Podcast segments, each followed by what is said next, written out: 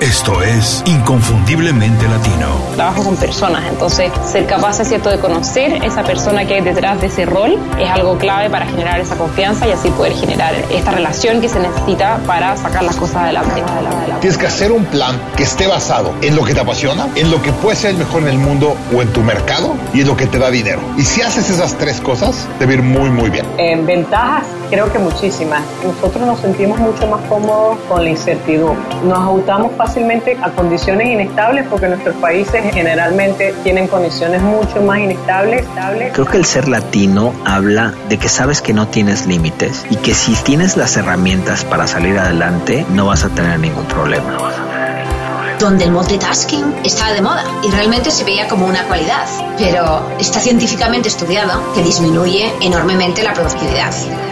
Inconfundiblemente Latino. Una ventana a las historias y conocimiento de los profesionales latinos más sobresalientes. Tu conexión con los expertos que han fundado compañías o movimientos que impactan de manera positiva en nuestra comunidad. Hola, antes de empezar quiero agradecerles por descargar este episodio. Les recuerdo que pueden enviarnos comentarios, ideas y sugerencias a info.icelatino.com y para contribuir positivamente a la comunidad inconfundiblemente latino pueden ir a Apple Podcast y hacernos una reseña con 5 estrellas. Gracias. Hola, bienvenidos a Inconfundiblemente Latino. Soy Julio Muñiz. Penúltimo programa de 2017. Por supuesto que es momento de celebrar, de pasarla bien con familiares y amigos, con la gente que queremos. Yo lo hago. Pero antes, siempre hago lo que voy a compartir con ustedes. Lo he hecho desde hace cinco años. Un ejercicio que me ha ayudado mucho a mejorar mi desempeño, tanto en los campos profesional y personal. Me ha ayudado a alcanzar las metas que establezco. Es muy fácil, es muy sencillo. Es hacer una evaluación honesta del año que termina. Generalmente me toma tres o cuatro días, no puedo hacerlo en un solo día. Toma su tiempo evaluar, revisar con cuidado cada cosa que hicimos o no hicimos en el año, así que por eso lo comparto desde hoy para quien quiera empezar a hacerlo conmigo. Para quienes trabajan en una compañía ya saben lo que les hablo. Es el review que se hace generalmente con nuestro supervisor, pero para quienes trabajamos de manera independiente lo tenemos que hacer por nuestra cuenta. De cualquier manera, yo siempre recomiendo, incluso para quien trabaja en una compañía y lo hace con su supervisor, hacerlo también de manera independiente, porque aquí uno puede evaluar cosas, metas que estableció y que no tienen necesariamente que ver con el trabajo o que no son evaluadas por nuestro supervisor en el trabajo. Así que les recomiendo de cualquier manera tomar un tiempo y hacerlo. ¿Por qué recomiendo hacerlo? Dos cosas principalmente. Uno, nos ayuda a poner en perspectiva los resultados del año. ¿Dónde quedamos cortos? ¿Dónde alcanzamos los objetivos que teníamos? ¿Por qué motivos debemos celebrar? Porque es importante siempre celebrar cuando alcanzamos un objetivo, no importa el tamaño que éste tenga, y en qué tenemos que ocuparnos el año que entra. Es decir, qué acciones tomar o modificar, no preocuparse, no generar más estrés, sino qué acciones tengo que tomar para alcanzar los objetivos que establezco. Y dos, establece las bases para que el año que recién va a empezar inicie de manera más fuerte, más sólida y en consecuencia tenga mejores resultados, incluso muchas veces más rápido. La evaluación tiene que ser algo muy fácil, muy sencillo. No se trata aquí de hacer un ejercicio engorroso que por ese simple hecho nos dé pereza empezar. Suena muy difícil hacer una evaluación anual. Bueno, no tiene que ser algo muy sencillo, si no, nunca lo vamos a hacer. A ver, son dos sencillos pasos como yo lo hago. Yo empiezo haciéndome dos preguntas. Este es el paso uno. Dos preguntas. ¿Qué salió bien en el año y qué salió mal? Por eso les digo que toma tiempo, porque hay que revisar con cuidado lo que hicimos. Aquí me preocupo únicamente de los eventos sobre los que tengo yo control. Dejo fuera todas las cosas que no están a mi alcance. Por ejemplo, en 2017, bueno, el huracán que pegó aquí en Florida, donde yo vivo, bueno, eso no está a mi alcance. No es algo de lo que salió mal en los objetivos que yo establecí, pero sí puedo establecer algunas cosas para prever si es que vuelve a pasar algo así. Para los que tengan curiosidad, en mi evaluación de 2017, que todavía no termino, entre lo que salió bien, este año, bueno, después de mucho posponerlo, finalmente empecé a trabajar con dos mentores. Y en el caso de lo que no salió bien, lo que salió mal, puedo mencionar que no alcancé mis objetivos de ingresos que había marcado. Me tengo que empezar a preocupar por ello. Bueno, a tomar acción, a ocupar en ello, porque si en 2018 no los consigo, esto me va a arrastrar y generar problemas más grandes en otros campos en los años que vienen.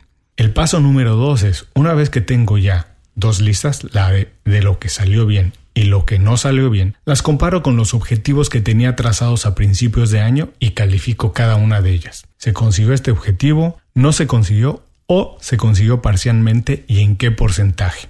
Por lo general, hay algunos objetivos que no logro por la razón que sea. A veces las circunstancias cambian y el objetivo ya no es relevante. Otras veces, por supuesto, me quedo corto. Es importante ser honesto.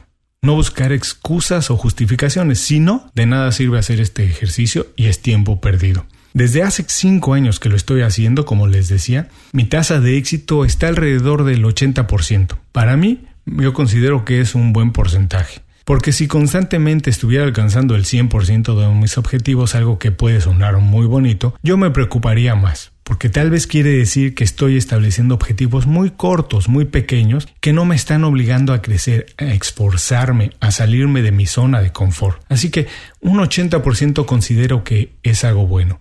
Este año mis resultados, como les decía, no he acabado de evaluar todo, pero han sido un poco diferentes a lo habitual.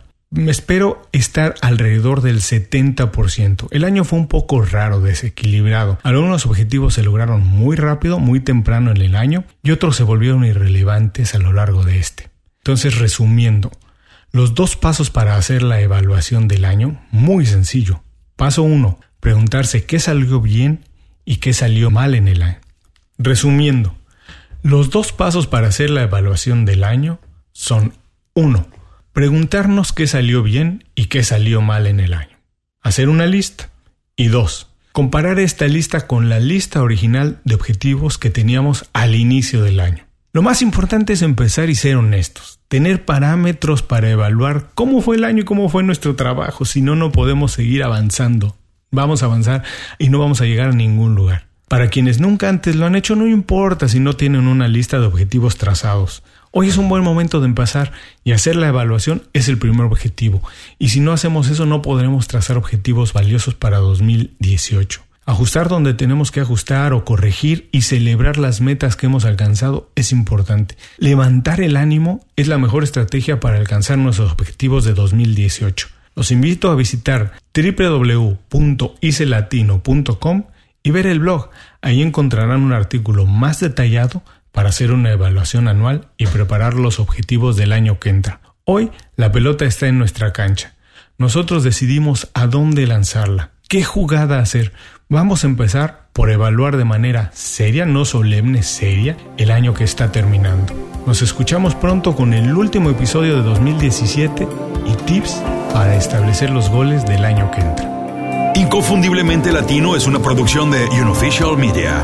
Visítanos en www.icelatino.com para trabajar con nosotros. Impulsa tu carrera profesional o tu negocio con nuestras estrategias. Gracias por escuchar el episodio de hoy. Les recuerdo que pueden consultar la transcripción completa de la entrevista, la manera más fácil de contactar a nuestro invitado, así como los enlaces a sus herramientas y recomendaciones en www.icelatino.com.